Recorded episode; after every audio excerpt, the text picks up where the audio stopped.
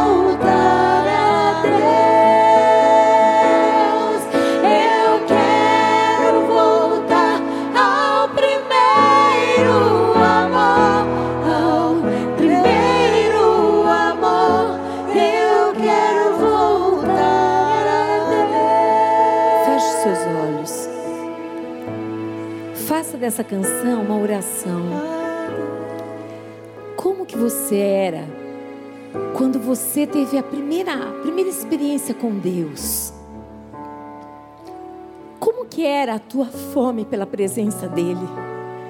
Quanto tempo que você gastava com ele? Quanto tempo que você gastava em conhecer a palavra e você tinha sede e você perguntava? Como que era a sua obediência com ele? E hoje, como você está? Você está igual? Você está melhor? Você está. Nessa tarde o Senhor diz: é tempo de recomeçar. É tempo de parar e olhar para os nossos conceitos, os nossos valores. E dizer: Eu quero reconstruir, Senhor. Eu não quero continuar assim. Eu estou vendo que eu estou esfriando, Deus. Eu estou vendo que aquilo que eu não abri a mão hoje eu abro. Eu estou vendo que aquilo que eu achava que não era, não era, não era do Senhor, que era do mundo, agora eu acho normal. Tem alguma coisa errada. Senhor, a tua palavra diz que o Senhor é o Deus que sonda. Que sonda, Pai amado, querido, dos nosso coração, sonda o nosso coração, Pai. Que o teu Espírito Santo, que tem o poder de, de nos convencer, Pai amado, do pecado, da justiça e do juízo, que o Senhor nos convença, Pai. Que o Senhor abra os nossos olhos para enxergar aquilo que, Pai amado, nós estamos vendo como normal, mas não é pecado. Que o Senhor tem o poder de nos convencer, Pai amado e querido Deus, a lembrar lá do passado, do primeiro amor, Pai amado, quem nós éramos, como nós fazíamos, e nos mostrar e nos convencer se nós, Pai amado e querido Deus, estamos sendo enganadas, nós estamos distantes do Senhor, nós não estamos percebendo, e aos pouquinhos, aos pouquinhos, nós estamos cada vez mais fraquinhas na fé, cada vez mais fraquinhas na obediência, estamos querendo convencer o Senhor das coisas. Senhor, ajuda-nos, Pai. Ajuda-nos nessa tarde a esvaziarmos mesmo, Pai amado, a nossa mente, Pai amado, o nosso coração, Pai amado. Ajuda-nos, Espírito Santo de Deus, a mostrar o que há dentro de nós, aonde que nós temos pecado, o que que nós temos mudado os nomes, Pai amado, porque o que é pecado é pecado, Senhor. Mostra-nos, Pai, se estamos negociando aquilo que é inegociável, Senhor. Mostra para nós, gera em nós arrependimento genuíno nessa tarde, Senhor. Ajuda-nos, Senhor, a vencermos as tentações que surgem na nossa vida, Pai. Ajuda-nos a reconhecermos a nossa pequenez. Nós precisamos da tua ajuda, Senhor amado Deus, Deus de misericórdia que não desiste de nós. Ajuda-nos, Pai, a termos sede de viver esse primeiro amor, Pai amado. A termos vontade, vontade, desejo de estar na Tua presença, vontade, desejo de conhecer quem Tu és, Pai. Desejo de conhecer a Tua palavra, desejo de ser discípulo de Cristo, de fazer discípulo, Senhor. Toma a nossa vida, a nossa vida nas tuas mãos, Pai amado. Em nome de Jesus, tira de nós, Pai amado, o egoísmo, tira de nós, Pai amado, esse desejo de só pensar em nós, em nós, em nós, em nós, e esquecemos, Pai amado, querido Deus, de que não é assim que funciona no teu reino. O teu reino é diferente, Pai. Quando eu penso no Senhor e no outro, o Senhor cuida de mim, Pai. Senhor, ajuda-nos, ajuda-nos a termos, Pai amado, uma mente, Pai amado, com os valores da eternidade. Ajuda-nos a olharmos para a eternidade, que os nossos valores sejam valores eternos, Pai amado. Onde, Pai amado e querido Deus, Senhor, verdadeiramente nós vamos olhar para trás e falar: valeu a pena, valeu a pena. Fortalece, Pai. Fortalece o nosso homem interior. Fortalece-nos em Ti, na Tua palavra. Firma os nossos pés na rocha, Pai amado. Firma os nossos pés na rocha, Deus. Em nome de Jesus, nós queremos te pedir nessa tarde, Deus, que nós não vamos sair daqui como nós entramos, mas seremos renovadas pelo poder do Teu Espírito, pelo poder da Tua palavra. O Teu Espírito nos convencerá, Ele nos guiará em toda a verdade, Pai amado. O Senhor vai abrir os olhos daquele que está, Pai amado, nebuloso, aquele que está, Pai amado, em dúvida, que caminho vai, se vai para a direita, se vai para a esquerda, o Senhor mostrará pela tua palavra o caminho, Pai amado, que deve ser seguido, Pai amado, e em nome de Jesus Cristo, Deus, que nós possamos lembrar, nós não estamos sozinhas, o Senhor é conosco, Pai amado, não devemos temer o mal, mas devemos estar contigo, Pai amado, querido Deus, é no teu nome, Jesus, que nós oramos e pedimos que teu Espírito Santo continue ministrando, Pai amado, no nosso espírito a tua verdade, Pai, em nome de Jesus. Amém? Aleluia, glória a Deus. Obrigada, meninas. Obrigada, viu? Eu peguei elas de supetão, gente. E elas, para variar, sempre dão um jeitinho. E esse jeitinho, né? O óleo da unção desce, né? Graças a Deus por isso, né, queridas? Graças a Deus. É tão maravilhoso. Diga assim: o Senhor nos ama muito. E é tão maravilhoso nós sabermos que esse Deus que nos ama, muitas vezes a palavra é tão difícil, por quê? Pelo amor que Ele tem por nós. O pai que ama, ele ensina o seu filho, ele fala com o filho, às vezes de uma maneira dura, firme, porque ele sabe o que ele pode, o que está esperando por ele é fora, e ele ministra ao coração do filho, exatamente para que o filho não caia, para que ele não se machuque. E assim o Senhor faz conosco também, através da Sua palavra, amém? E aqui em Marcos, capítulo 14, no verso 38, diz assim: Vigiai e orai. Duas ordenanças do Senhor. Quais são? Para a gente vigiar e para a gente orar. A pergunta que não quer se calar: você tem feito isso? Porque o Senhor, ele não precisava, o Senhor Jesus não precisava explicar por quê. Ele podia ser falar assim: olha, vocês devem vigiar e orar. Mas ele resolve falar ainda por quê? Para que vocês não entrem em tentação. Eu quero que vocês entendam que é necessário que vocês vigiem e orem para que vocês não entrem em tentação. Por quê? Porque tem um tentador. E ele vai de todas as maneiras tentar que você entre em tentação. E ele continua ainda, olha aqui. O espírito, na verdade, está pronto, mas a carne é fraca. Jesus ensinou para os discípulos, desde lá, já era assim. E a coisa não mudou. Por isso que ele se fez homem, para poder dizer isso para nós. Porque o próprio Jesus também foi tentado, amém?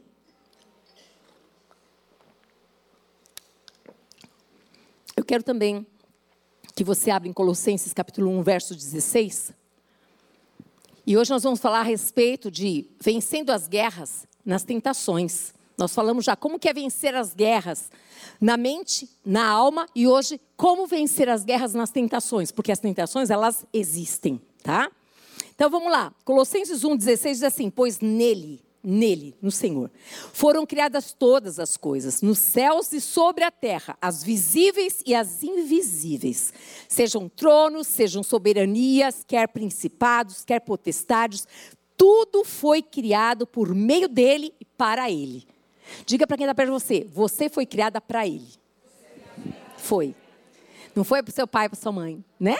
A gente quer pai e mãe, a gente quer os filhinhos tudo aqui embaixo, né? que nem galinha com seus pintainhos. Mas não, é para ele é para ele. E significa que para ele é eles estarem onde Deus quer que eles estejam. É eles serem que Deus quer que eles sejam, porque é tudo para ele. E eu quero muito que você preste atenção, porque é lindo a gente parar para olhar, porque o nosso Deus ele compartilha conosco muitas coisas.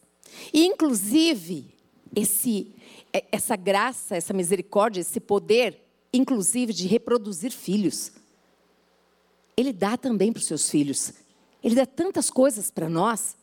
Há de fato a mão criadora de Deus, mas nem tudo tem a intervenção dele. Nem tudo. Existe a vontade permissiva de Deus. Existe. Há coisas que Deus interfere e tem outras coisas que ele não interfere, que ele deixa que você escolha, você escolha. Só que o lindo é que Deus não deixa você escolher sozinha, ele te dá, ele já te deu a palavra para que você se sinta respaldada pela palavra de Deus. Mas Ele não escolhe por você. Ele mostra através da palavra. Você tem através da palavra o que você deveria fazer, tá? E nós sabemos muito bem que Deus criou o homem.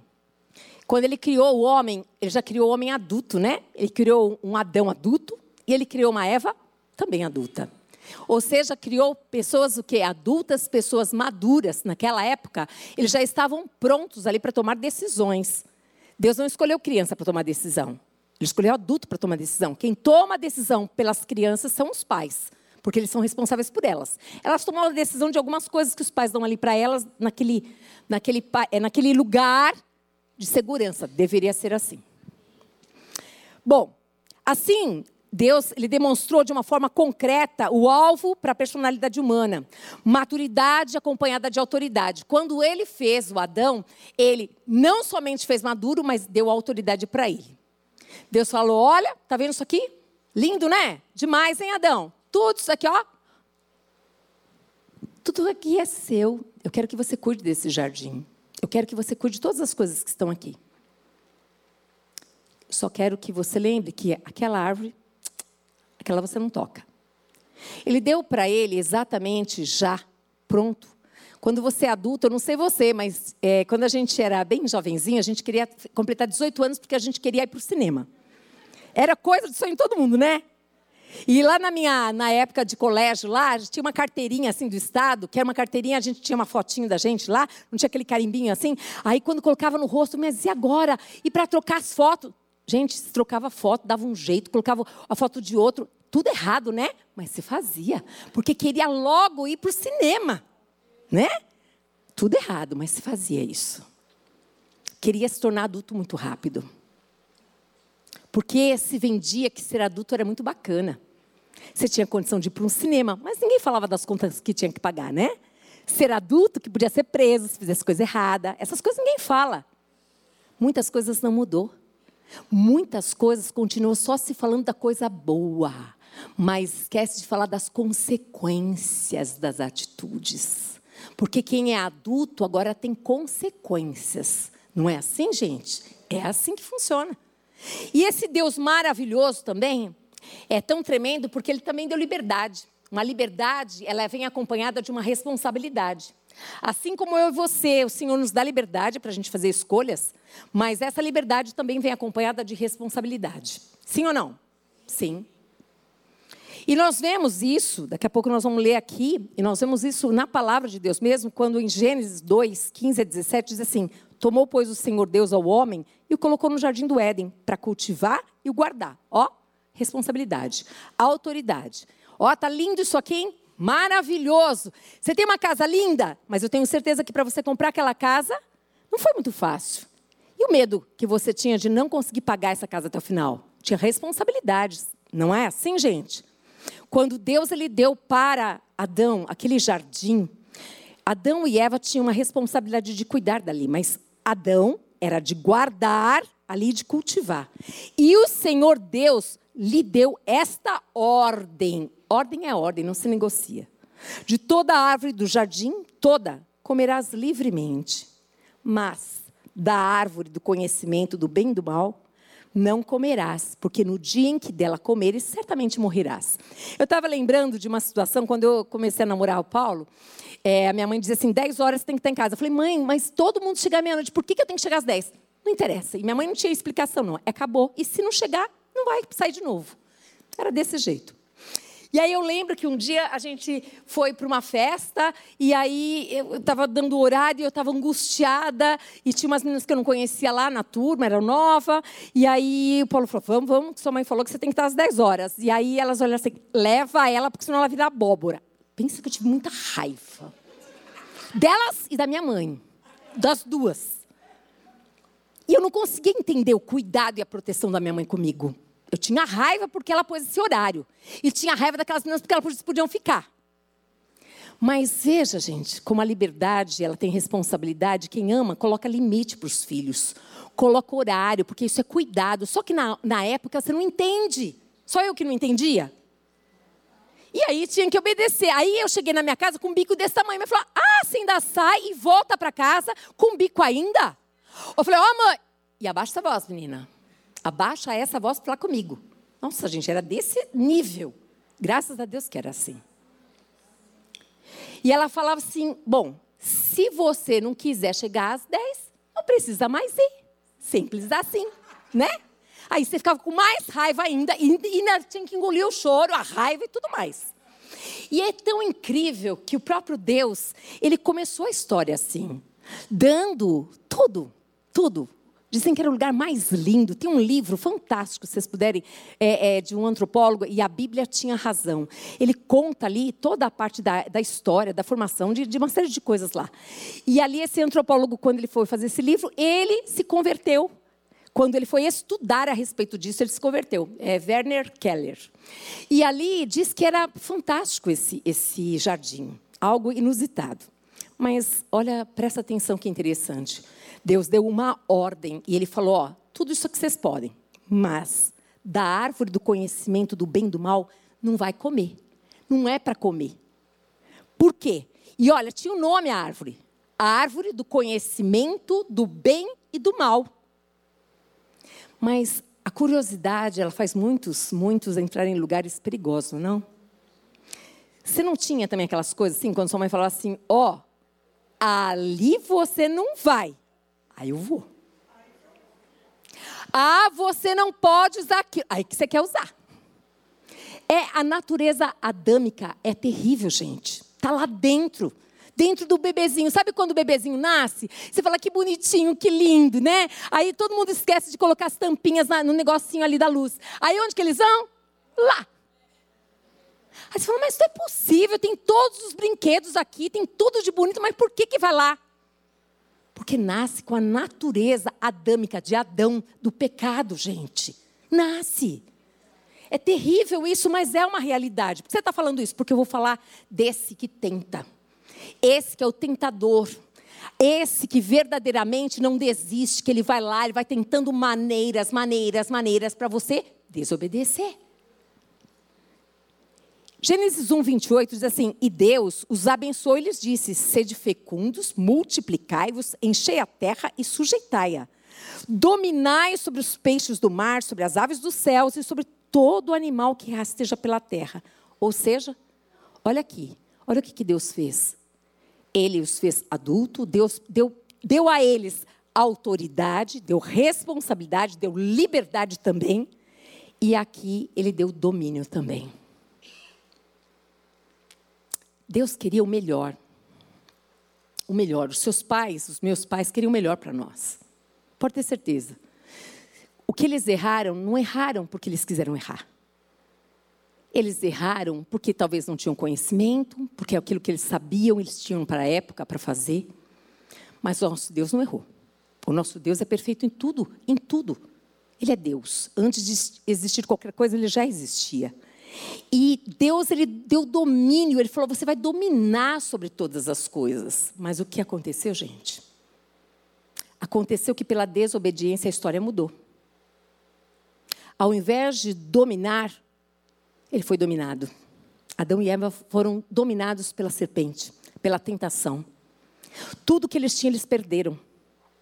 Tudo. Você já viu o filho quando desobedece, que você fala assim: achei que estava pronto, mas não está. Vou tirar o carro, vou tirar a chave da casa, vou tirar isso, vou tirar aquilo, vou tirar o celular, vou tirar não sei das quantas, vou tirar. Não é assim? É assim. Por quê? Porque você achou que estava pronto, maduro, mas não estava. E aí, para não continuar fazendo errado, você começa a tirar as coisas para que ele evite pecar o mesmo erro e ele cresça, amadureça e saiba lidar com isso. Não é assim que deveria ser? É assim que deveria ser.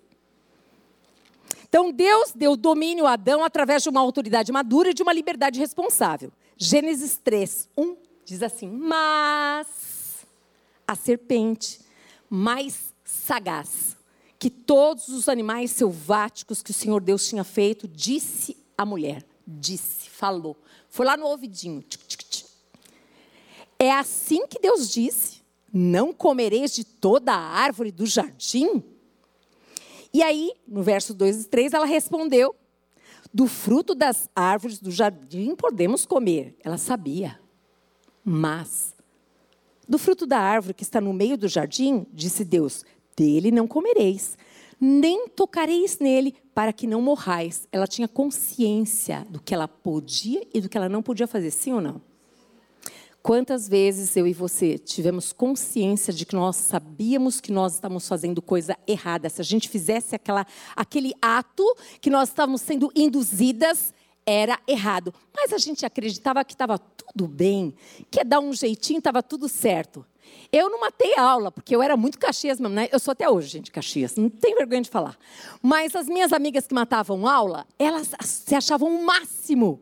E elas, elas é como se, é, é, acho que é dopamina, né? Que, é, eu não sei. Elas falavam que era algo assim. Imagina, minha mãe nem sabe onde que eu tô. Eu vou matar a aula tal e tá tudo bem e vou encontrar com não sei quem. Eu já morri, eu já tenho as minhas pernas porque minha mãe era muito brava comigo, gente. Mas assim, é tão, é tão tentador. O inimigo ele vai no ponto, ele vai no ponto, aonde você é desafiada para situações e você fala assim: imagina, eu sou mais sabichona que a minha mãe, que o meu pai. Imagina que vai passar aqui nessa hora. Minha mãe está lá no trabalho, aquele dia tua mãe teve dor de barriga e ela desceu ali no ponto e você estava ali naquela praça com uma pessoa e dando uns beijos. Não é desse jeito, irmã? Desse jeito aí, ó. É tão, é tão, é tão. A história não mudou. Desde o Éden não mudou a história. O tentador sempre existiu. E aqui a Eva sabia de toda a história, tanto é que ela até contou para a serpente. Ela bateu um papinho com a serpente e falou: Não, peraí, deixa eu consertar isso aqui, ó. Deixa eu te explicar direitinho. A pessoa, quando ela peca, ela sabe. Não vê que essa história que você não sabia. Você sabia sim. Só que você achou que ia dar um jeitinho. Porque quando quando o inimigo, o tentador, ele vem, ele conta uma história que vai ser muito bonitinha e de que vai dar tudo certo. De que você vai conseguir, porque afinal, olha, você está certa nisso, não é assim? Quando ele aparece, ele aparece de uma maneira convincente que verdadeiramente o que você está fazendo é muito bom e que vai ser muito melhor. Imagina, você vai ver. Aguarde que eu vou contar alguns exemplos para vocês aqui. É tão interessante que a história desde lá, de Gênesis, até os dias de hoje, é a mesma. É a mesma. Só que nós precisamos aprender a nos posicionar não como Eva. Não brincar e nem bater papinho com Satanás. Nós precisamos nos posicionar no reino espiritual e saber que existe sim um tentador que ele vai tentar, ele vai nos provar naquilo que ele sabe que nós somos fracos, porque a carne é fraca, mas o espírito é forte. E ele vai naquele exatamente naquele ponto, porque aqui, ó, continua. Gênesis 3, 6. Vendo a mulher que a árvore era boa para se comer, era boa. Agradável, ó, boa, agradável aos olhos e árvore desejável, boa, agradável e desejável, para dar entendimento. Tomou-lhe do fruto e comeu, e deu também ao marido, e ele comeu. Não vou falar do Adão aqui, tá? Deixa ele para lá. Mas eu quero dizer uma coisa para você. É tão sério isso. Falar sobre vencer a guerra da tentação é algo muito sério, mas que Deus está abrindo os nossos olhos aqui. Existem dois lados da história. E nós temos que tomar muito cuidado. Para não, para não cedermos à tentação, mas também para não sermos usadas por Satanás para não tentar ninguém. Vou repetir de novo. Nós podemos ser tentadas. Guarda bem isso. Nossa, mas eu oro todos os dias. Eu sou cheia do Espírito Santo e eu leio a palavra. Você pode ser tentada do mesmo jeito. Mas eu creio que você tem as armas espirituais e você não vai ceder à tentação. Mas ser tentada você vai. Mas, se você não vigiar, você é usada por Ele para seduzir em muitas situações, porque muitas mulheres da Bíblia foram usadas, infelizmente, para seduzir homens de diversas situações. Uma delas que eu vou citar que é corriqueira e toma muito cuidado. É seduzi-los, muitas vezes, o espírito de contentamento não está no teu coração, teu marido ganha pouco e você fica ali azucrinando a orelha dele, falando que o dinheiro não dá, falando que, ao invés de você falar, amor, vamos, vamos jejuar, vamos orar juntos, amor, vamos pedir para Deus, Deus é o dono do ouro da prata, Ele pode nos dar mais, olha, eu abri mão do meu trabalho para ficar com as crianças, olha, eu tô, eu, eu tô junto com você, eu vou fazer um bolo em casa, eu vou fazer um pano de prata, eu vou fazer não sei o que para vender. Não, você fica azucrinando porque ele tem que ir lá falar com o chefe dele, porque ele tem que pedir aumento, porque ele não sei o quê, porque ele não sei sei o que lá, não sei o que lá. Aí ele vai. É quando ele vai e fala: Ah, não está satisfeito? Ó, oh, a fila está lotada. Então, sabe o que eu vou fazer com você? Vai embora. Aí o casamento vai ficar melhor? Não, gente, não vai. Mas na hora, você ficou ouvindo ali? Vai lá, fala com o seu marido, porque esse marido ganha uma miséria mesmo. Como é que você fica com esse homem que ganha essa miséria?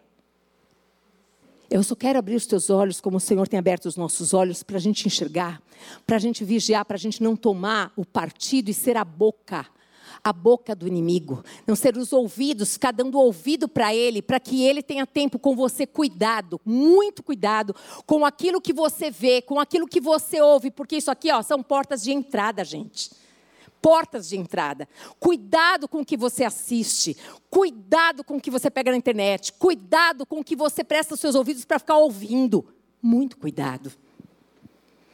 O pecado ele é a expressão da liberdade irresponsável. Porque quando o prato vem, ele vem bem bonito e gostoso. Ele vem da maneira mais sedutora possível. Ele não vai vir nem de chifrinho, nem de rabinho, gente. É lógico que não. Ele vai vir da maneira mais sedutora, que ele sabe qual é o teu ponto e o meu ponto fraco. Ele sabe. Ele sabia que Jesus estava com muita fome. Jesus, ele jejuou 40 dias. Ali na Bíblia não está escrito que Jesus orou os 40 dias, mas a gente acredita que, lógico, isso fazia parte da vida dele. Mas que ele jejuou os 40 dias, então Jesus estava com muita fome. Sabe onde ele foi? No primeiro ponto. Ó, se você me adorar, Escuta, tá vendo essa pedra aqui? Transforma em pão. Olha, se eu fizer isso, ó, eu vou te dar tudo isso aqui. Ele sabe qual é o seu ponto fraco. Ele sabe se o seu ponto fraco é a rejeição. Ele vai colocar uma pessoa bem fogosa do teu lado que enche você de carinhos, de palavras, de, de que você se sinta muito abraçada, envolvida, confortável. E aí ele começa a falar para você coisas para você desprezar a pessoa que está com você e para desprezar. Ou seja, parece que tudo que você viveu já não tem mais valor. É só é só mais uma, uma situaçãozinha mesmo e vai mudar a minha história. Eu vou ter uma pessoa do meu lado que vai me dar valor todo dia. Ei, amante, ela espera na porta, bonita, cheirosa, porque é só aquele dia ou outro. A mulher que é casada é todo dia, tem bafo, acorda com os cabelos desse tamanho, assim. Só a Fabiana que não. A Fabiana já acorda pronta, gente. Não tem bafo, cabelo desarrumado, entendeu? Mas quem tem família, quem tem esposa é desse jeito, é ou não é? Mas quando aparece, imagina, olha a sua esposa, imagina, dorme, dorme lá com o partido político. No fio tá de touca, com uma meia até aqui, aquela meia desse tamanho aqui, ó. E tá com aquela roupa assim. Antigamente não falava daquela calça, é, daquela calça West Top lá, rancheira. Então, tem mulher que, que dorme de calça rancheira. Aí, tem, ele encontra lá na porta do trabalho dele aquela cheirosa, bonita, maravilhosa, que fala assim: Nossa, como o senhor está bonito?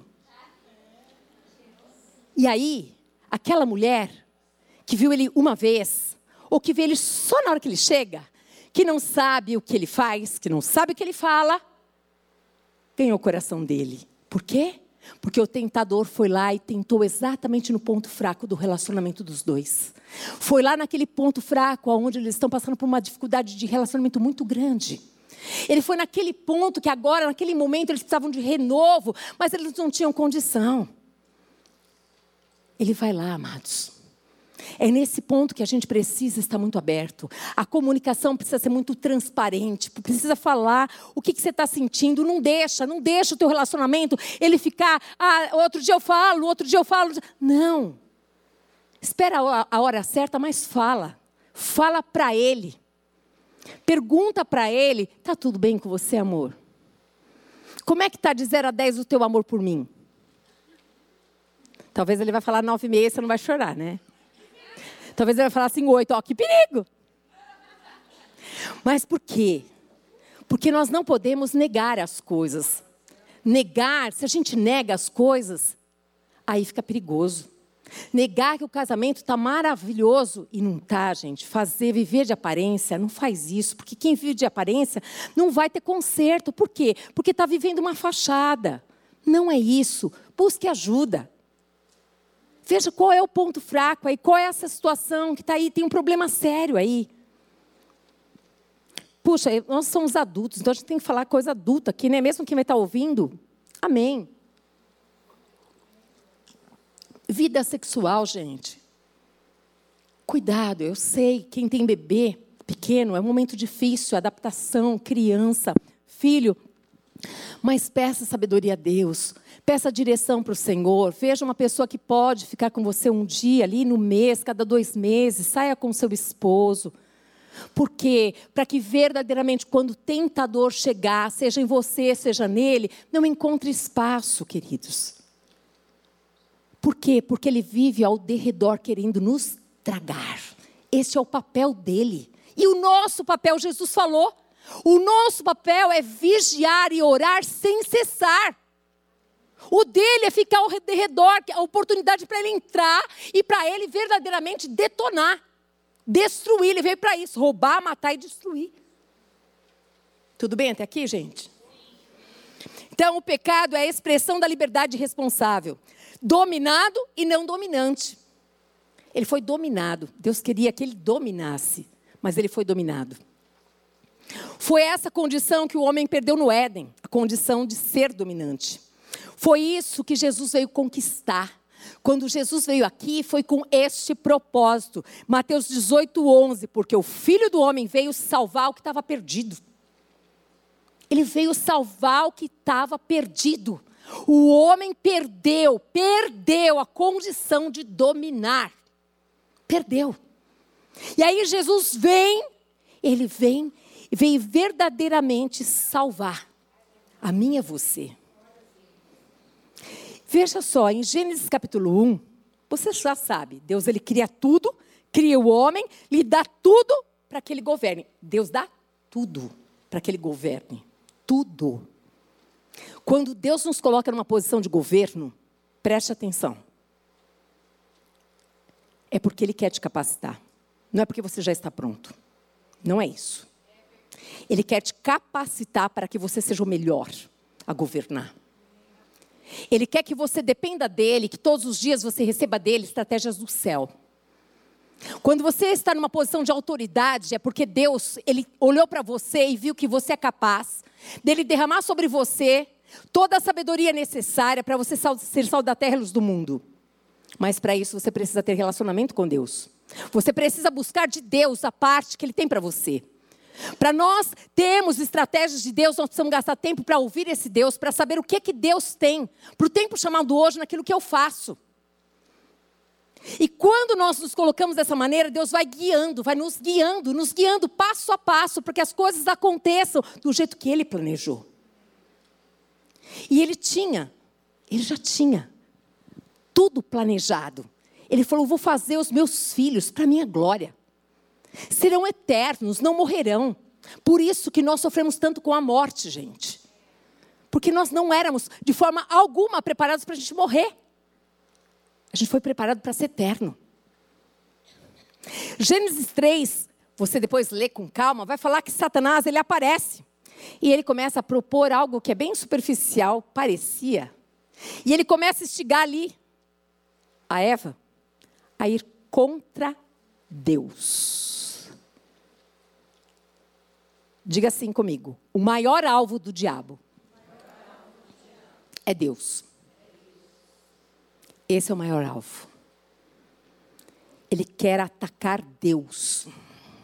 Diga assim: Eu sou o templo, morada do Espírito Santo de Deus. Então o que acontece? Quando ele, ele me ataca, ele está atacando quem? Deus. Porque eu fui feita para quem? Para a glória de Deus. Quando eu permito ser usada por Satanás, ou quando eu cedo a uma tentação, ou quando eu sou um instrumento de Satanás, o que, que eu estou fazendo, gente? Atacando Deus. Envergonhando o nome do Senhor. Lembra daquela história que a gente conhece muito bem do sobrinho de Ló e da sua esposa? Aquela mulher ficava na orelha de Ló, falava, Ló, Ló, ó, para que, que você precisa de seu tio, Ló? Dá uma olhada, nós temos, já temos tudo. Olha, Ló, estamos tão próximos, abençoado. Vai lá, fala para o seu tio o seguinte: ó, tio, vamos, você fica para lá e eu fico para cá, tá? Mas Ló, ele andava com aquele tio e ele tinha maior alegria com aquele tio, a família toda, o povo todo mundo junto, dançava, cantava, brigava, guerreava, fazia tudo junto. Era um pacotão. Só que quem mandava e governava não era ele era a mulher dele. Ela foi usada por Satanás para seduzi-lo a sair do lugar que ele estava. Mulheres, nós somos muito preciosas para Deus. Mas nós temos que vigiar muito para não sermos usadas pelo inimigo. Para nós não usarmos o poder de sedução que existe dentro de nós para nós verdadeiramente usarmos a sabedoria da mulher virtuosa e não daquela que busca seus próprios interesses. Porque nós sabemos muito bem aquilo que está lá dentro que nós temos que lutar todo dia, sim ou não? E nós vemos na história desses homens, aonde estavam essas mulheres? Sansão, aonde ele se perdeu? Com as mulheres. E o homem mais sábio, mais sábio, e Davi. Estava lá, palácio maravilhoso, o homem com o coração cheio de Deus, transbordante, é só para a gente ficar atento. Bateu o olhinho ali. Uau! Tinha que correr, corre, Davi, corre daí, Davi. Não, ele ficou aqui, ó. Nossa, que linda, que mulherão. Uau! E ela lá. Mais um pouquinho. Mais um pouquinho, mais um pouquinho. E ela sabia que ele estava vendo. Ela sabia. A mulher sabe quando ela já chamou a atenção de um homem.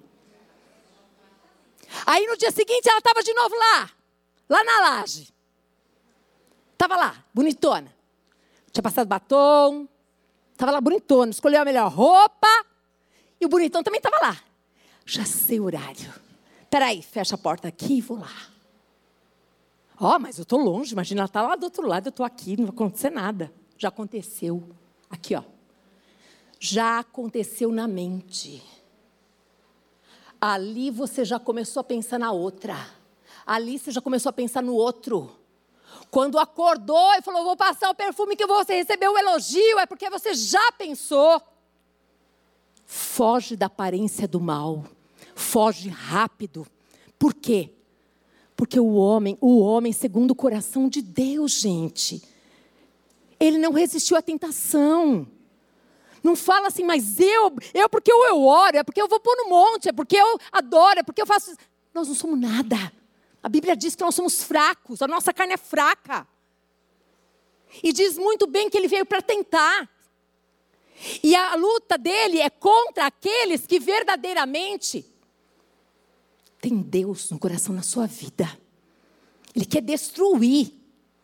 Porque ele sabe te tocando e você cedendo, você envergonhando o nome do Senhor, você sendo tentada. Ah, muito bem, eu vou lá para a pessoa, para a Tati, e falo assim: Tati, é o seguinte, Tati, eu sei que você é uma mulher milionária.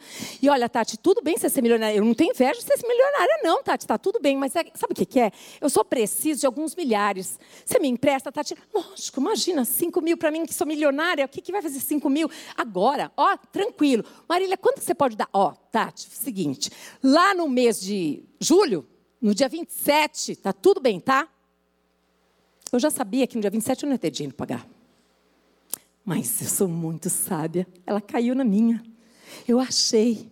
Só que quando você já pensou dessa maneira no seu coração, Deus já viu e o diabo, o diabo que preparou todas as coisas, aplaudiu. Ele falou: mais uma caiu, mais uma. Mas ela está se achando que verdadeiramente ela é sabichona, que ela enganou mais um. Aí a Tati está esperando, no dia 27, o dinheiro vai entrar na conta.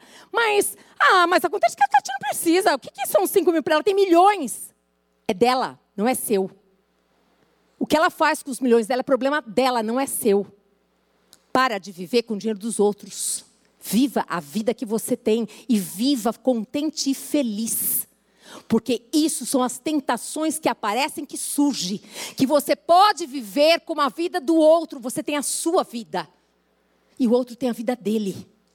Essa insatisfação, ela é o buraco que o diabo precisa para ir lá e cutucar no ponto que você necessita. Essa insatisfação, esse buraco, é ali que começa. Cuidado. Eu estou falando de exemplos, gente, corriqueiros. Quando você nem percebe, você já está desejando o esposo da outra. Não, imagina. Cuidado. Cuidado, porque ele sabe os pontos fracos, ele sabe exatamente quais são. Não brinque com o diabo.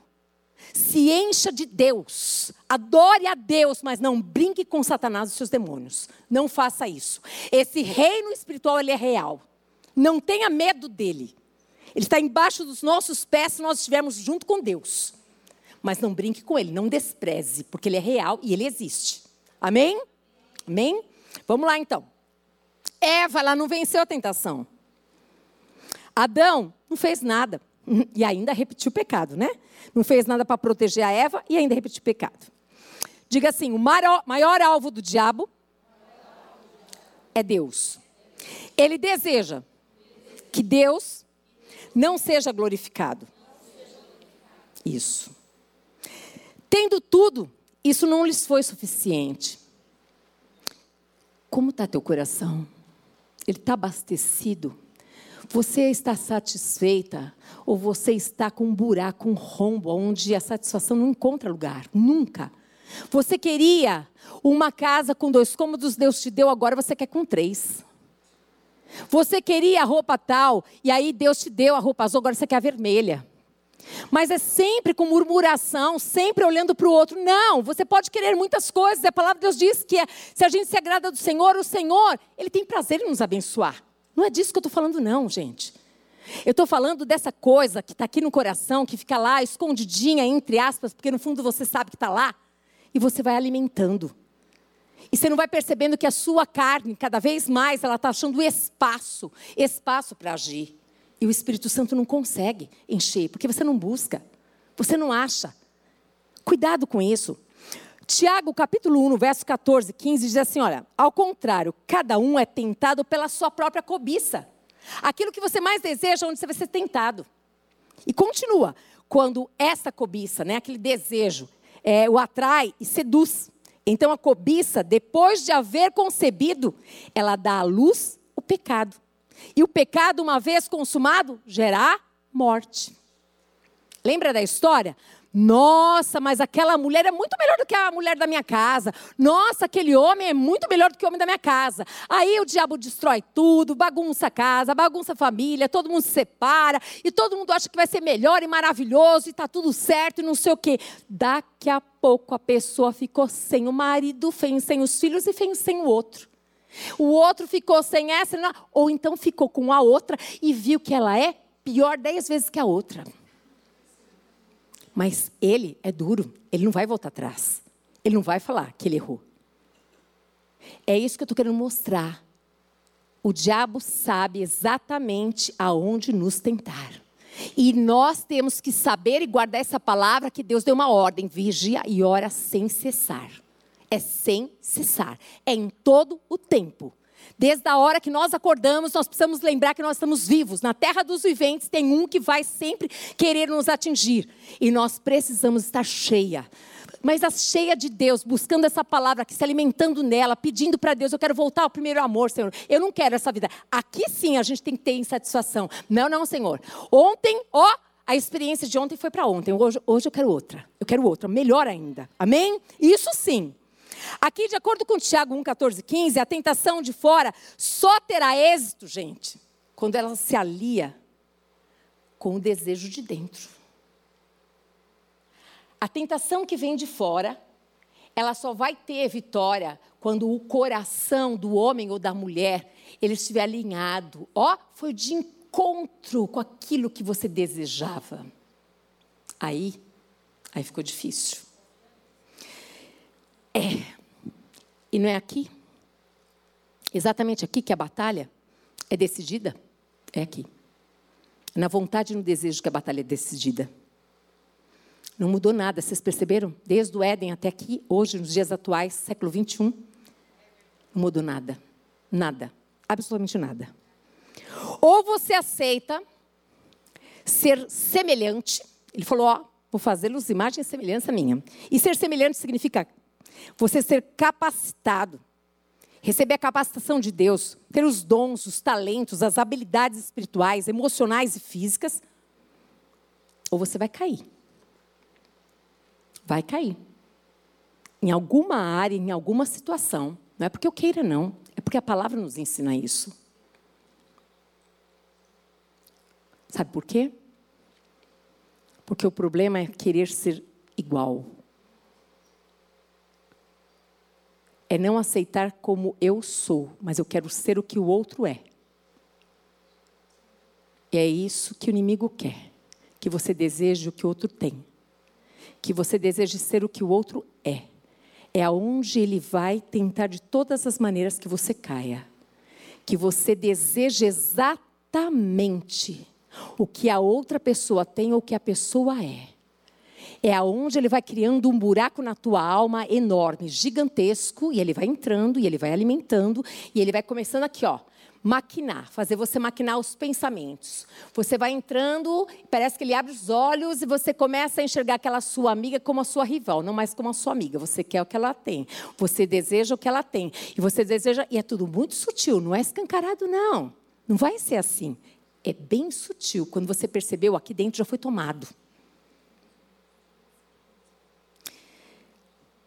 O apóstolo Paulo, ele escolheu, em 1 Coríntios 11, 1, ele diz assim, ó, sede meus imitadores, hum, como também eu sou de Cristo. Ele fez uma escolha, imitar quem? Cristo. Ele podia ter escolhido imitar os discípulos de Jesus.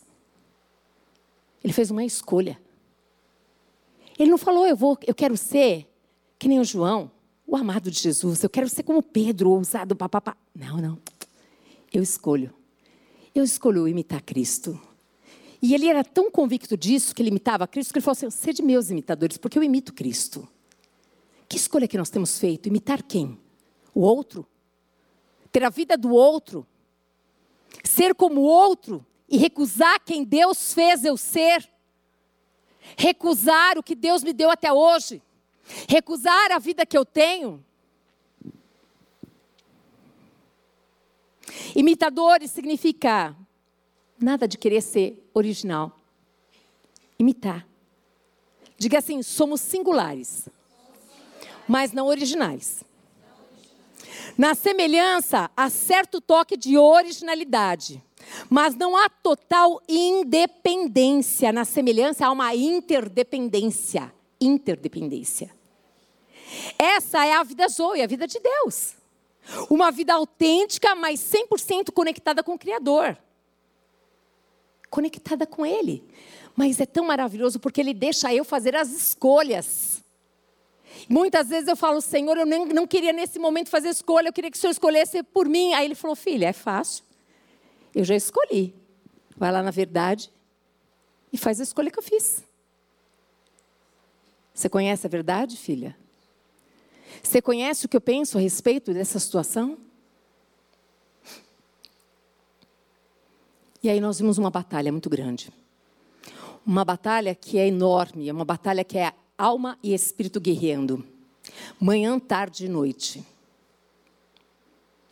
Essa batalha é uma luta diária que nós encontramos, consciente e interdependente de Deus e do corpo de Cristo, que nos leva a manter a nossa posição no reino espiritual e material, de forma que glorifique aquele que nos libertou e salvou Cristo. Mas é uma batalha que todo dia eu e você escolhemos se nós queremos glorificar o nome dele ou o nosso. Se nós queremos verdadeiramente ser imitadoras dele ou nós queremos ser apenas religiosos, está tudo bem. Todos os dias nós passamos por essa batalha que é enorme. Você sabe contra quem você está lutando? Você consegue compreender que a sua luta não é contra pessoas, mas é quem, quem é, é, ele usa essas pessoas para te atingir no ponto? Você consegue entender isso? Nós estamos lutando contra Satanás e seus demônios, gente. E eu quero falar um pouquinho sobre ele. Pela palavra mesmo vou falar. Eu quero que você saiba que Deus não criou demônios de forma alguma. E sim, um exército celestial perfeito, mais lindo. Mas, você já vai entender pela palavra de Deus. Eu quero que você diga assim: Satanás significa adversário. Uhum. Ele era anjo, ele era querubim, da guarda celestial, mas ele quis ser igual a Deus. Quando você tem um sentimento de querer ser igual a alguém, você está dando liberdade para ele entrar e ali sustentar esse sentimento que não vem da parte de Deus, mas que vem dele. Porque foi assim que tudo começou. Ele queria ser igual a Deus. Nós vamos ver isso na palavra. Nós vamos começar falando, Efésios capítulo 3, no verso 9, diz assim: Lúcifer, ele foi criado por Deus. Era o nome dele, esse anjo. Assim como os outros anjos, tá? e manifestar qual seja a dispensação do mistério desde os séculos, oculto em Deus, que criou todas as coisas. Deus criou todas. Diga assim: Deus criou todas as coisas. Deus criou os anjos, os querubins, a natureza. Ele criou tudo, nos criou todas as coisas. Então, quando ele criou Lúcifer, esse anjo, ele criou perfeito. Nós vamos ver aqui, ó. Vai lá no Salmo 99, 1. Lúcifer era um querubim cobridor, tá? Em ambos em ambos os lados do trono de Deus se encontram dois importantes anjos, tá? Na palavra no Salmo 99, 1, diz assim, ó: Reina o Senhor, tremam os povos, ele está entronizado acima dos querubins e abale-se a terra. Esse Deus criou com um propósito. Ele já sabia, ele tinha um lugar para cada um. Gente, vocês já olharam para o céu, vocês viram as estrelas? Imagina que Deus, ele planejou cada estrelinha ter um lugar. A pergunta é: você sabe o seu lugar? Porque ele tem um lugar para você nesta terra. Ele tem um propósito para a tua vida. Você não nasceu por um acaso, não existe essa história. Você nasceu com um propósito, com um plano muito lindo de Deus na sua vida. E Lúcifer era um desses anjos de proeminência, era autoridade. Sua beleza era sem defeito e assombrosa. Sua sabedoria era perfeita. O seu brilho era admirável e inspirador. Onde está isso? Ezequiel, eu quero que você vá comigo. Ezequiel, capítulo 28. Abre comigo Ezequiel 28, 14 até 17. Jesus, esse óculos está me incomodando. Cura-me, Senhor, eu fico sem esse óculos, porque ele desce toda hora. Dá um glória a Deus, igreja. Ó, Ezequiel 28 diz assim. Meu Deus, como é tremendo, Deus é maravilhoso. Ó. Na vida de Lúcifer surgiram o orgulho, os ciúmes, o descontentamento e a exaltação própria. Vou falar de novo. Na vida do Lúcifer surgiu. Surgiu. Significa que quando Deus criou estava lá? Não, surgiu. O que é que surgiu? Orgulho. Grifa aí. Orgulho. Surgiu ciúmes surgiu descontentamento, surgiu exaltação própria. Vou dar uma paradinha aqui. Eu vou falar bem devagar de novo. E eu quero que você pare e pense se dentro do seu coração tem alguma dessas coisas: orgulho, ciúmes, descontentamento e exaltação própria. Você tem necessidade de ser exaltada. Grava isso, não é brincadeira, isso é muito sério. Quando Lúcifer foi feito, não tinha nada disso. Surgiu. Vou continuar. Decidiu tentar Lúcifer, o anjo. Ele decidiu, decisão, gente. Grifa a palavra, decisão. Ele decidiu tentar, grifa a palavra, tentar. Destituir a Deus e assim exigir que todos o adorassem. Ele se achava o cara, gente. Como muitas pessoas se acham muito melhores do que outras pessoas, e a gente chama de síndrome, síndrome de Lúcifer.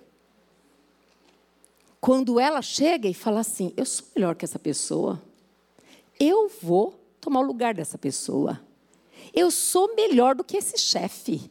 Eu vou estar no lugar desse chefe. Eu sou melhor do que não sei quem. Eu não estou dizendo que você, tem capac... que você não tenha capacidade nem habilidade para assumir um posto, estar, mas a motivação está errada. A motivação de você começar a pensar como destituir uma pessoa, isso está errado. Você pode ter, e talvez Deus tenha até um plano para que você realmente suba de posto e você faça. Mas quando você começa a olhar para o seu coração e ver a motivação de sentir, é, vem, vem junto um pacote de arrogância, de, de, de orgulho, de soberba, de altivez. Isso tem um nome: Síndrome de Lúcifer. Ela não vem acompanhada de uma coisa só. Vem a exaltação própria, vem o orgulho, vem os ciúmes, descontentamento, vem tudo junto. E o pior é que não para na pessoa, sabe o que a pessoa faz? Ela começa a contaminar outros outros, ó, se te perguntarem, você vai falar bem de mim? Você vai dizer que eu sou capaz? Você vai dizer. E ela começa a fazer, porque assim foi exatamente o trabalho que Lúcifer teve. Ele começou no ouvido de todo mundo. E aí, quando ele caiu, ele caiu sozinho? Não, caiu com um monte de anjos juntos. Ei, Deus não está em divisão de nada essa história de divisão de igreja, de fazer outras igrejas, porque não sei o quê, porque. Deus não está nisso, gente. Deus não está nessas coisas. O nosso Deus não funciona desse jeito. O nosso Deus, ele tem ordem, ele tem propósitos, ele tem planos. Cuidado, muito cuidado para você não estar sendo usada pelo inimigo para encher o coração das pessoas contra umas contra as outras. Você está sendo usada por Satanás. E você não está nem percebendo. E aqui eu vou continuar, porque é a palavra de Deus, gente. Ele decidiu, decisão, a pessoa decidiu, ela pensou, tomou a decisão. Lembra? Pensar, sentir e agir? Ela tomou a decisão, decidiu tentar destituir a Deus e assim exigir que todos o adorassem. Era uma traição do pior grau. Está na Bíblia, está aqui, eu estou lendo a palavra de Deus. Devido a seus atos, ele foi expulso do céu. Expulso. Olha só quem ele era, presta atenção. Tu eras querubim da guarda, ungido. E te estabeleci. Deus falando de Lúcifer, que ele estabeleceu. Permanecias no Monte Santo de Deus, no brilho das pedras você andava, ou seja, eu te fiz para você brilhar, andar e ser visto mesmo por todos, eu fiz com essa intenção. Você era meu braço direito, eu queria você ali. Olha isso aqui, gente. Presta atenção nisso. Permanecias no Monte Santo de Deus, no brilho das pedras andavas, perfeito eras nos teus caminhos. Era perfeito. O que, que significa? Vigia e ora. Aquele que está de pé, cuidado para que não caia. Não coloque o dedo na cara de ninguém. Não se ache melhor do que ninguém, nenhum de nós aqui. Nós precisamos andar na dependência de Deus. Olha isso daqui, gente. Perfeito era nos teus caminhos desde o dia em que foste criado até que se achou iniquidade em ti. Na multiplicação do teu comércio se encheu o teu interior de violência e pecaste. Pelo que te lançarei profanado fora do monte de Deus, e te farei perecer, ó querubim da guarda, em meio ao brilho das pedras. Elevou-se o teu coração por causa da tua formosura. Corrompeste a tua sabedoria por causa do teu resplendor. Lancei-te por terra, diante dos reis te pus, para que te contemplem. Escolhas. Escolhas. Decisões que nós vamos tomar desde a hora que a gente acordou até a noite. Quando Jesus fala para os seus discípulos, porque ele já sabia, ele já conhecia, ele estava lá. E ele sabia que tudo começa no coração. Tudo começa na alma, nos pensamentos. Pensamentos que são ruins e são alimentados geram atitudes. Ele achava que ele ia conseguir mesmo tirar Deus do lugar. Ele se achou maior que Deus. Cuidado, você se acha maior que seu esposo. Você não precisa dele para nada. Vai lá, manda ele embora para você ver. Esse homem não presta para nada. É assim mesmo? Você acha que Deus está feliz com o seu coração? Você não conhece meu marido. Eu sei que essa motivação está errada. Porque a Bíblia diz que o amor nunca acaba e a Bíblia não mente. Agora, se você casou por interesse, as consequências você também vai sofrer. Se você casou porque você queria dinheiro, está aí o dinheiro. Você não tem mais nada do que isso. Miserável homem que és. As escolhas nós fazemos. E nós sabemos muito bem que todas elas nós vamos sofrer, boas ou ruins. Cuidado para você se achar melhor do que todo mundo. Cuidado. Se você era tão boa assim, você estaria nesse lugar. Você já parou para pensar que muitas vezes nós não estamos prontos para ocupar lugares tão altos? E Deus nos conhece. Você fala, por que, que minha bênção não chegou? Porque não está pronto para receber. Porque o Deus que ama, se trouxesse a bênção para você na hora que você pediu, você talvez não estivesse aqui. Hoje eu entendo muito bem, quando eu conheci Jesus, eu precisava de dinheiro. Nós perdemos tudo, eu e meu esposo, quando nós conhecemos a Jesus. Ele ficou muito doente. Muito doente, 50 dias, perdeu o trabalho, perdeu uma série de coisas. E aí, quando eu conheci Jesus, sabe que eu queria dinheiro. Eu falava assim: olha, Deus, fala que isso é tão poderoso, põe. Eu vou amanhã acordar cedo, eu vou abrir a porta. Se tiver uma mala na minha porta de dinheiro, eu vou acreditar que o Senhor é Deus. E graças a Deus que ele não fez, ele podia ter feito. Se ele tivesse feito, eu não estaria aqui, pode ter certeza. Porque ele sabia que meu coração estava onde? No mundo. Era mentira, era engano, era laço. Eu só queria o que Deus tinha para me dar. Eu não queria compromisso com Ele. Eu não queria saber de ser crente. Eu tinha vergonha de ser crente. Graças a Deus que Ele não me deu. Graças a Deus que muitas vezes Ele não ouviu as minhas orações. Graças a Deus que Ele pôs limite na minha vida. E graças a Deus que Ele me ele fez eu conhecer essa palavra e pôr temor no meu coração. Porque é esse temor aqui, gente, que é o princípio da sabedoria. É nesse temor que a gente precisa andar. A religiosidade não nos dá isso, ela não tem para nós isso, ela é pecado. A religiosidade nos afasta de Deus, porque a gente se acha tanto que a gente nem precisa de Deus, nem precisa orar, nem jejuar, nem usar armas espirituais. Apenas bater na igreja todo domingo, cartão, ou quarta-feira, todo dia. E está tudo bem. Então, por quê? Por que, que a adoração é tão importante no grande conflito entre Cristo e Satanás? Os anjos louvavam, gente, adoravam a Deus em todo tempo, toda hora. Por que, que Satanás ele vem com toda a força para que a gente não adore? Para que a gente não louve, para que a gente não ame ao Senhor? Apocalipse 22, verso 8 e 9 diz assim: A adoração é um fator chave no conflito entre Deus e Satanás. Fomos criados para se sentirem felizes e realizados apenas se adorassem exclusivamente a Deus. Nem mesmo os anjos do céu, que não caíram, podem ser adorados. Quem que pode ser adorado? Nosso Deus. Só Ele é digno de adoração.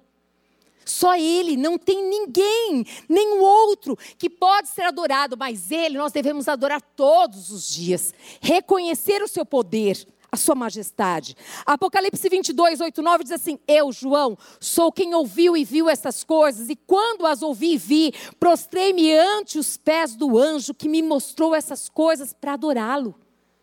Para adorá-lo. Então ele me disse: Vê, não faça isso eu sou conservo teu, dos teus irmãos, os profetas e dos que guardam as palavras deste livro. Adora a Deus. Adora a Deus. Adora a Deus. Adora. Adorar é mais do que cantar, gente. Adorar é obedecer a Deus. Adorar é reconhecer que nós precisamos dEle. Mateus 4, de 8 a 11, diz assim: Satanás ele tentou ser adorado desde o princípio, séculos depois, quando ele tentou a Jesus no deserto. A adoração ainda foi o tema central das suas tentações. Ele quer que você, que eu o adore, que a gente reconheça ele como autoridade maior do que Deus. Ele sabe que Ele está embaixo dos nossos pés, mas é necessário que eu e você saibamos e coloquemos Ele no lugar dele. É fundamental isso. Levou ainda o diabo a um monte muito alto, mostrou-lhe todos os reinos do mundo e a glória deles, e lhe disse: Tudo isso te darei se prostrado me adorares. Ele quer, ele quer ficar no centro do seu coração. Ele quer arrancar Jesus do centro do seu coração. Ele quer tirar você do centro da vontade de Deus. Ele quer destruir de todas as maneiras que você não viva, não seja, não esteja no lugar que Deus tem para você e que você não seja a filha que Deus quer que você seja ou o filho que Deus quer que você seja. Você entende isso? E aqui Apocalipse 14, 6, 7 diz assim: Vi outro anjo voando pelo meio do céu, tendo o evangelho eterno para pregar aos que se assentam sobre a terra e a cada nação, e tribo, e língua, e povo, dizendo em grande voz: Temei a Deus e dai-lhe glória, pois é chegada a hora do seu juízo, e adorai aquele que fez o céu, a terra, o mar e as fontes das águas. Ele é aquele que fez tudo, gente, todos. Ninguém tem poder para fazer nada ele, ele é que libera o poder do céu. Apocalipse 13, 15 diz: Isso enfurece Satanás de tal forma que ele vai tentar obrigar as pessoas a adorá-lo ou sofrerão a pena de morte. Está escrito aqui, ó.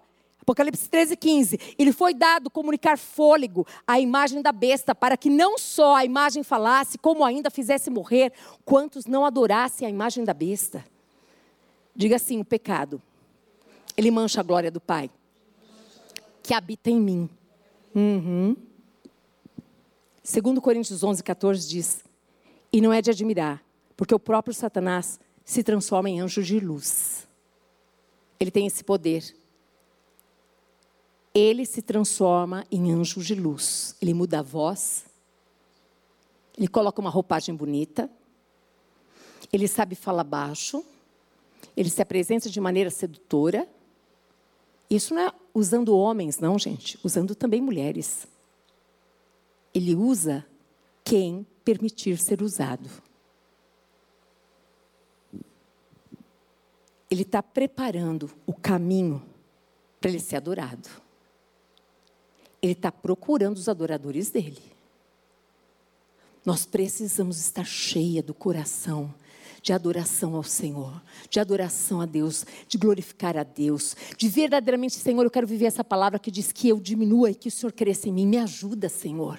Me ajuda, o Senhor está no centro da minha vida e não ao redor, não do ladinho, mas no centro, Deus. Me ajuda a reconhecer que se eu estou acordada é porque o Senhor permitiu que eu acordasse, porque o Senhor tem o poder de falar: acabou. O Senhor tem. Então o que fazer? Romanos 12, 2. A primeira coisa você já sabe. não se conformar com esse século, mas transformar a sua mente pela transformai-vos pela renovação da vossa mente para que experimenteis a boa, a perfeita e agradável vontade de Deus. O pensamento não pode ser o pensamento mundano. Não pode, porque se for, você está adorando quem? Ele. Porque ele é aquele que governa esse século. O mundo jaz do maligno, gente. Marcos 7, 20 a 23 diz assim: E dizia: O que sai do homem, isso é o que contamina, porque de dentro do coração dos homens é que procedem os maus pensamentos. Quais são os maus pensamentos? A imoralidade sexual, a prostituição. Muitos hoje. Antigamente se precisava fazer muito esforço, hoje não. Hoje você clica qualquer botão aí no seu celular, você pode, se você quiser ver qualquer página aí de, de, de pornografia, se você quiser ver é, vídeos, se você quiser, é só você clicar. Está aí fácil, bem fácil. Cada vez vai ser mais fácil ainda. Depois aqui diz também, olha só. Olha os meus pensamentos. Imoralidade sexual, os furtos. Ah, o que, que tem de mais eu furtar uma caneta do trabalho, um pacotinho de folha, um não sei o que, não sei o que lá. É furto, é roubo, é pecado. O pecado me separa de Deus. Os homicídios. Davi, o homem segundo o coração de Deus, ele planejou tudo aqui, ó. Ele queria aquela mulher que seduziu ele, aquela mulher ali da laje, aquela mulher bonitona. Para isso, ele esqueceu que o melhor amigo dele era o marido dela. E até isso ele planejou como matar, colocá-lo de frente, lá na batalha, e ele morrer. Sabe o que é isso, gente? É o distanciamento de Deus. Distanciar-se de Deus, os seus pensamentos, eles vão sendo alimentados pelas coisas, o quê? Da carne, da alma, dos desejos carnais. Bem sutilmente, lembra? Uma brasa fora do braseiro, ela apaga apaga. Jesus mesmo, ele disse claramente a respeito: ei, a carne é fraca. Cuidado com ela, vigia e ora. Aqui, os adultérios. O adultério, até ele acontecer, ele aconteceu aqui, ó. Teve todo um planejamento para ele acontecer. As cobiças, fica cobiçando o que o outro tem. O desejo. As malícias, o engano, enganar pessoas. Falar que vai fazer, não faz. Deu uma palavra e depois volta para trás. Não, você que não entendeu muito bem. Não, você me disse isso. Não, não, não, não, você não entendeu muito bem. Tem alguma coisa escrita? Não tem. Estou falando de crente, gente. Crente que faz coisa assim.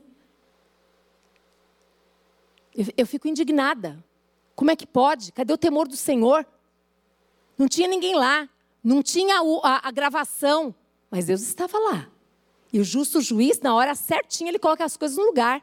E a pessoa vai ser envergonhada. Não tenha dúvida disso. É questão de tempo só. O engano, a devassidão, a inveja.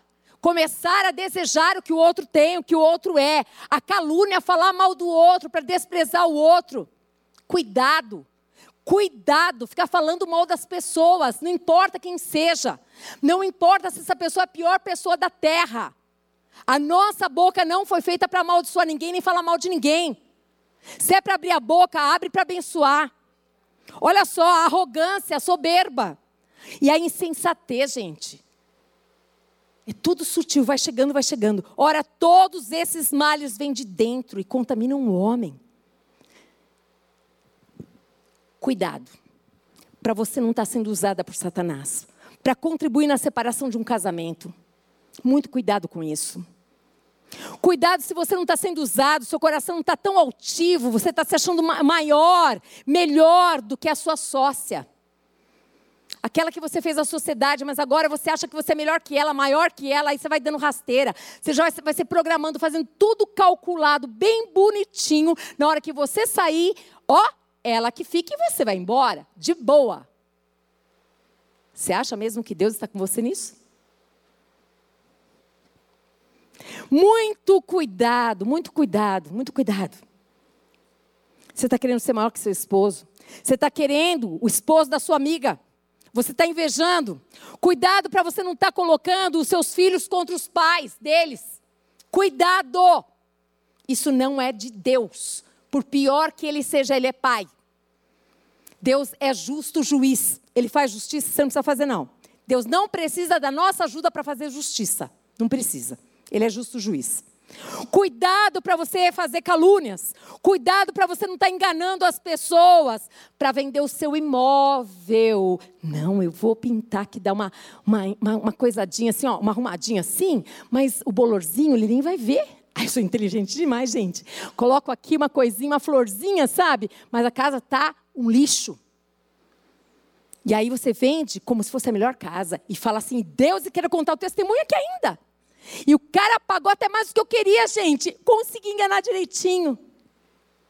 Tem um que é enganador.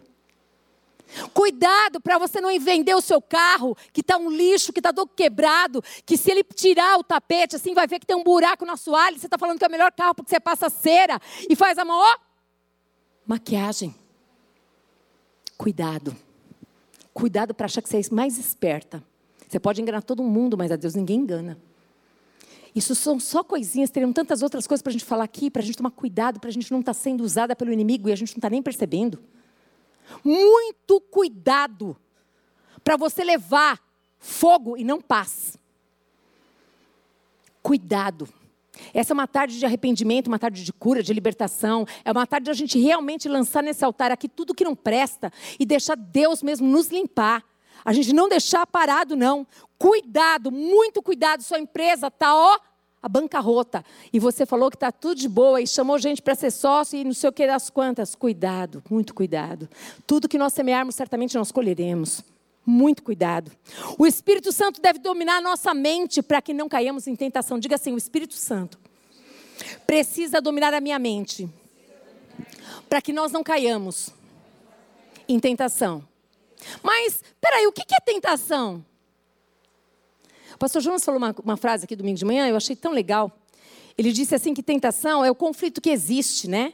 Entre a vontade de Deus e a vontade da carne. E como é que eu sei qual é a vontade de Deus? Você vai saber lendo a Bíblia. Se você ler a Bíblia, não dá para saber. Então, quando eu sei, a minha vontade é falar mal, e eu sei que a palavra de Deus diz para eu edificar. Eu estou sendo tentada, sim, eu estou sendo tentada. Aí eu digo assim: quem que vai vencer essa história, esse ringue aqui? Aquele que você alimenta mais. Se você alimenta mais a sua carne, a sua alma, é essa carne que vai vencer. Então, eu sempre vou saber quando eu tiver um conflito muito grande entre a minha alma e o espírito, onde eu tenho que ir na Bíblia. A Bíblia vai dizer se você deve ir para a direita ou para a esquerda. E você vai escolher tomar sua decisão. Amém? Ok. Lembre-se, somos tentados por aquilo que nos seduz. Por aquilo que nos seduz. Logo, a questão central são os nossos desejos, as nossas vontades. Você tem muito desejo de ser igual àquela amiga sua? Cuidado, a primeira coisa, confessa isso e fala: Senhor, eu não quero, me perdoa porque eu pequei contra o Senhor, porque eu não tenho um contentamento no meu coração, Deus. Porque, olha, na verdade eu estava desejando tudo dela e nem percebi. Eu desejava ter a casa dela, a família dela, o marido dela, os filhos dela, tudo dela, e eu nem percebi, Senhor, mas hoje meus olhos se abriram. Cuidado se você começa a não se alegrar mais com a conquista do outro, porque ali está a inveja, porque você ainda não chegou esse sentimento de inveja não é de Deus, é uma obra da carne e precisa ser lançado fora. Não pode ficar alimentando isso não, gente. A tentação ela apela para esses desejos. Tudo tem um começo e tem um desenvolvimento até acontecer. Quando a minha vontade entra em conflito com a vontade de Deus, eu estou sendo tentado. Tudo começa na vontade. Então, preciso primeiro discernir de onde que vem essa vontade. Essa vontade é da carne, é do diabo ou é de Deus? Eu preciso discernir isso. Quando a minha vontade se junta com a vontade de Deus, acabou. A tentação perdeu. Perdeu. Senhor, eu estou sendo tentada nesta área, me ajuda, Pai. Em nome de Jesus, Pai, me ajuda a me fortalecer na palavra. Eu sei que a tua palavra diz isso, isso, isso, Senhor Deus, e em nome de Jesus, a minha carne, ela não vai prevalecer. Eu não vou ficar aqui, eu não vou fazer essa vontade. Lembra que eu falo para vocês muitas vezes que é necessário, eu falo assim para o Paulo, amor, tranca esse quarto, leva o celular, fecha a janela, fecha tudo, me deixa aqui. Por quê? Porque está sendo tentado a fazer a vontade da carne, a tomar uma decisão na carne. Percebe, gente? Quantas vezes você passou por lutas e tentações no trabalho, na faculdade? Eu passei muitas. Muitas e muitas e muitas. E pedia para Deus: me ajuda, me ajuda, Deus. Me ajuda. Trabalhos em grupos, muitas vezes, ah, não, tem que ser sempre. Aí você fala, está glorificando o Pai? Não está. Então para, para, para com isso. Nós somos tentados de muitas maneiras, de muitas maneiras. A gente precisa estar atento a tudo isso. Eu preciso conhecer qual é a vontade de Deus para vencer essa tentação. E aí, como que eu venço? Salmo 119, 11. Guarda no coração a palavra. Para quê? Para não pecar contra quem? Contra Ele. Salmo 1, 1, nós conhecemos.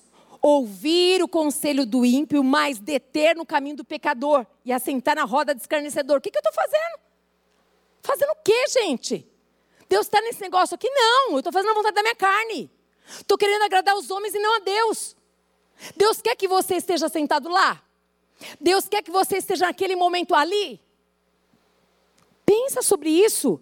Segundo Reis 22, 8. Então disse o sumo sacerdote Quias ao escrivão Safã: Achei o livro. Achei. Se achou é porque estava perdido.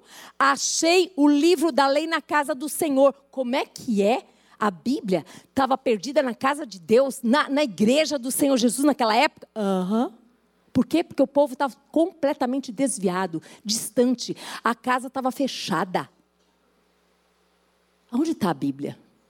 Ah, está no meu celular. Nem tem condição de perder, não. Porque você imagina que eu vou perder o celular? Não posso perder o celular, não, gente. Ela tem que estar no teu coração, a Bíblia. Ela tem que estar no meu coração. Porque é com essa palavra que Jesus venceu e é com essa palavra que a gente vai vencer.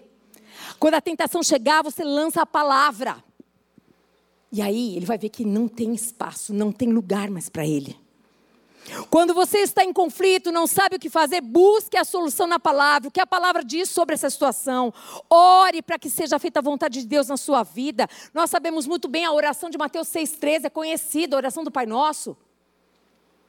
E a gente sabe, ali no verso 13, que diz assim: E não nos deixes cair em tentação. Você acha que Jesus deixou isso aqui só porque não tinha outra coisa para colocar? Não!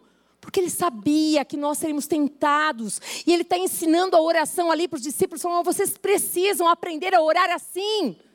Para quê? Para não cair em tentação, mas livra-nos do mal.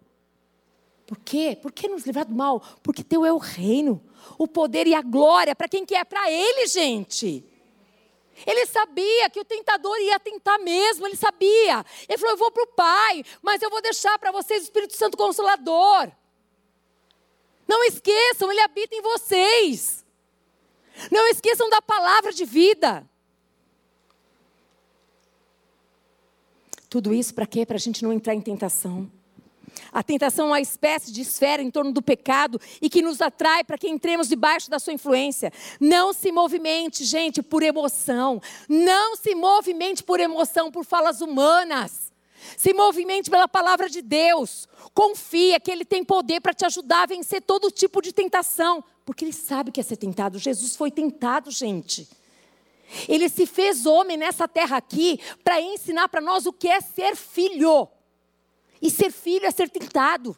Ser filho é passar por prova, por dificuldade. Ele falou isso. Vocês vão ter aflições, mas tem de bom ânimo. Eu venci, vocês também vão vencer. Não esquece dele, não. Jesus viveu cheio do poder de Deus e isso diz muita coisa. Sabe como ele venceu, gente? Porque ele era cheio do poder de Deus. Não dá para viver uma vida de cristã, gente. Aliás, dá para viver, mas Deus não quer que a gente viva vazio de Deus. Precisamos ser cheios do poder de Deus para combater essas lutas, essas batalhas, para a gente vencer, porque Ele quer que a gente vença. Romanos 8,5, porque os que se inclinam para a carne cogitam das coisas da carne, mas os que se inclinam para o espírito, das coisas do espírito. Porque o pendor da carne dá para a morte, mas do espírito dá para a vida. E é paz. Jesus, ele venceu as tentações, porque ele escolheu fazer a vontade do Pai. Ele escolheu depender do Pai. E eu e você, se coloque de pé em nome de Jesus. Me perdoem, passou sete minutos. Mas eu sei que, eu sei que essa tarde é uma tarde onde o Pai que nos ama está nos ensinando como vencer, como vencer essa guerra das tentações. E eu quero muito te convidar, eu já estou aqui na frente, eu quero muito te convidar. Aquilo que o Pai falou com você, que você precisa ser lançado aqui, eu estou aqui. E eu quero lançar nesse altar aqui o que Deus colocou no meu coração. Sai do seu lugar, eu não vou perder tempo, não. Eu vou começar a orar, porque nós vamos guerrear nesse lugar aqui. Em nome de Jesus Cristo, Deus, tu conheces cada filho que está aqui, cada filha, cada um que vai ouvir essa palavra. E eu sei que o Senhor está nos dando a oportunidade de nós nos arrependermos e olharmos para nós e verificarmos em nós se existe essa síndrome de Lúcifer, Pai, tentando, Pai amado, sutilmente nos engodar. Mas em nome de Jesus, nós denunciamos Satanás e seus demônios nessa tarde, nós denunciamos seus planos, nós denunciamos em nome de Jesus Cristo e nós pedimos ao doce amor amado Espírito de Deus que está neste lugar, que venha nos mostrar o que está escondido, o que está oculto, porque nós, Pai amado, queremos a tua vontade. Nós queremos a tua vontade que é boa, a tua vontade que é perfeita, a tua vontade que é agradável, mas para isso, Pai, nós nos arrependemos em nome de Jesus Cristo, Senhor, da nossa falta de vigilância, da nossa falta de oração. Nós nos arrependemos, Pai amado, da falta, Pai amado, das escolhas escolhas que muitas vezes são feitas, Pai amado, de gastar tantas horas na internet, mas nenhum minuto sequer para ler a tua palavra, para meditar na tua palavra. Deus, pelo poder do teu Espírito, ministra aqui no nosso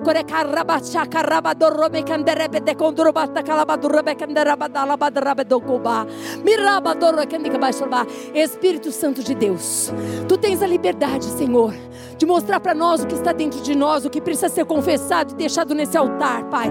Nós estamos aqui, eu me coloco junto com os meus irmãos e irmãs nesse lugar, Pai, pedindo perdão ao Senhor, Pai amado, querido Deus, pela falta às vezes de vigilância, pela falta às vezes de oração, pela falta de leitura, palavra, de meditação na tua palavra, na tua verdade, Senhor.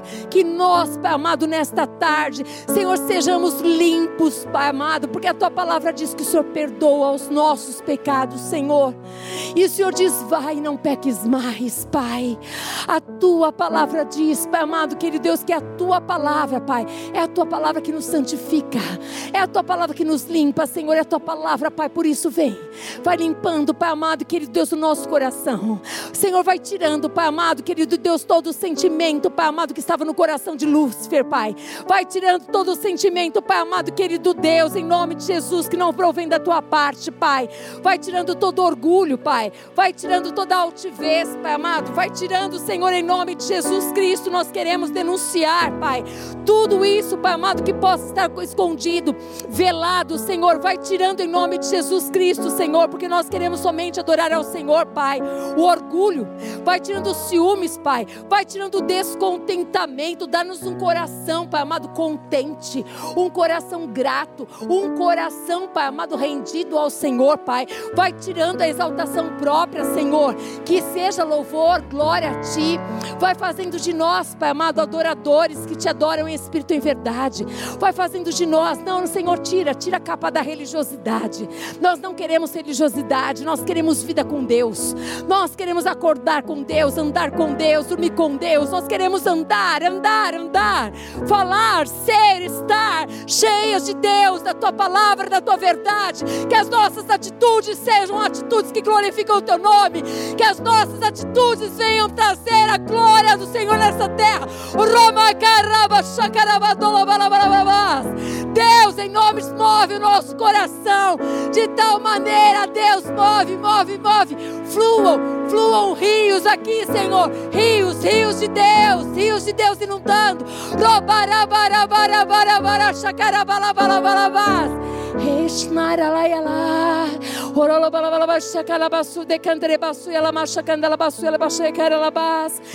Santo Espírito de Deus, Santo Espírito de Deus, Santo Espírito.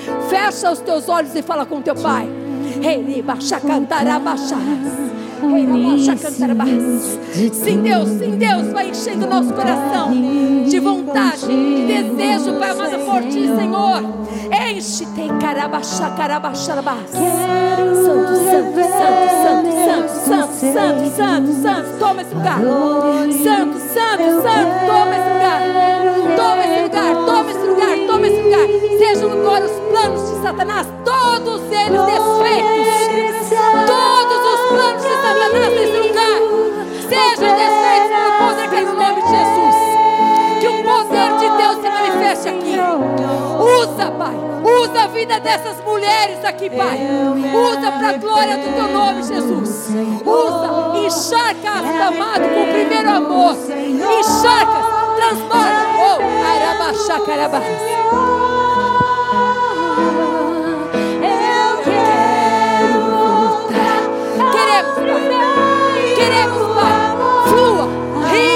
Água viva. Flua. Flua. Sede de Deus. Vontade de Deus. Vontade da tua palavra. Vontade da tua palavra. Vontade de obedecer a tua verdade.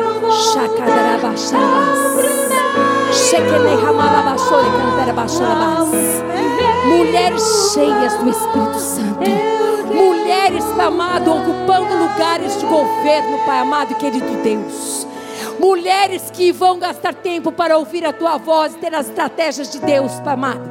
Para assumir postos e autoridades, Pai amado. Mulheres que serão instituídas, Pai amado e querido Doutor Ramasteca Rebeste, Comanai Rebeste. Yalabalakalabar. Rumaikondo Shomeikondo Rabasu Yalabashabeha. Santo Espírito de Deus, toma, Pai amado querido Deus. Senhor, eu quero que o Senhor visite os lares aqui. Eu quero que o Senhor visite os lares aqui, Pai amado, querido. Põe tudo no lugar. Põe tudo no lugar. Põe no lugar, Pai amado, o homem. Põe no lugar a mulher. Põe no lugar os filhos. Põe no lugar o pai. Põe no lugar a mãe. Põe no lugar as autoridades. Põe tu carrenica tolba candoria. Balabigo rabedeu shubikandar besu kebelbesu kobarabedeu kobarabedeu kobarabedeu Espírito Santo, traz contentamento aqui. Traz contentamento aqui. Vai mostrando para as tuas filhas, Pai. Mostra para cada uma delas, Pai amado, querido Deus, o plano, o plano, o plano. O plano que o Senhor tem para elas. Mostra que o Senhor fez imagem e semelhança ao Senhor. Ao Senhor. Que elas não olhem mais para o vizinho. Que elas não olhem mais para a irmã. Que elas não olhem para o irmão. Que elas olhem para o Senhor. Senhor, que nós possamos querer imitar. Imitar ao Senhor Jesus Cristo, Pai. Como o apóstolo Paulo escolheu. Que nós queiramos o que o Senhor quer. Que nós venhamos nos contentar com o que nós somos, porque nós queremos ser o que o Senhor quer que sejamos. Que nós venhamos nos contentar com o que nós temos, porque se o Senhor quiser coisa maior, o Senhor nos dá. Se o Senhor quiser coisa menor, o Senhor tira.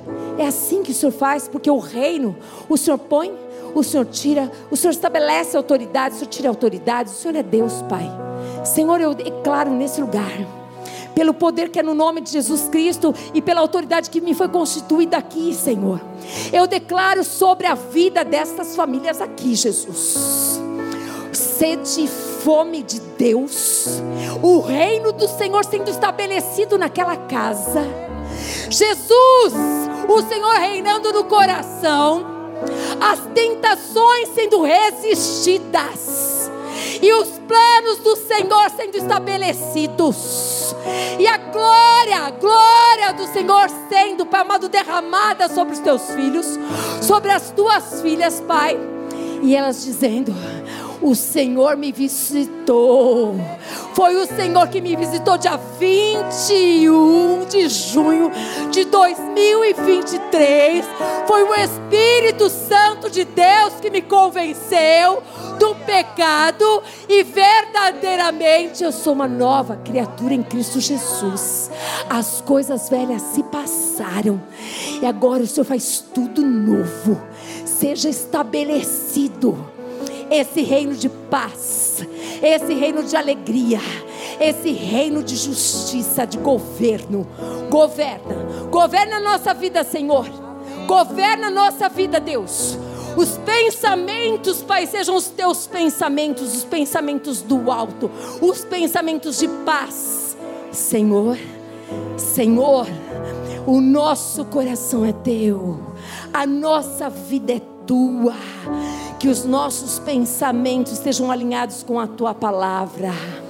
Senhor, Senhor, eu quero te pedir, faça-nos invisíveis diante do inimigo, Pai amado. Em teu nome, Jesus Cristo, que nós saibamos, Pai, que o inimigo está embaixo dos nossos pés, Pai amado. Faz de nós, Pai amado, aquelas, Pai amado, homens e mulheres que vigiam e oram sem cessar. Sela essa palavra, Pai amado, com o selo do teu espírito, Pai amado. Eu proíbo todo roubo da memória. Eu proíbo todo esquecimento. Eu proíbo em nome de Jesus Cristo. Eu profetizo que essa palavra vai dar fruto. Em teu nome, Jesus, eu oro e abençoo a vida das tuas filhas, Pai. Que a graça do Senhor Jesus Cristo, que o amor do Deus Pai e que as doces consolações do Espírito Santo de Deus seja sobre a sua vida, sobre a sua casa, em nome de Jesus. Aleluia.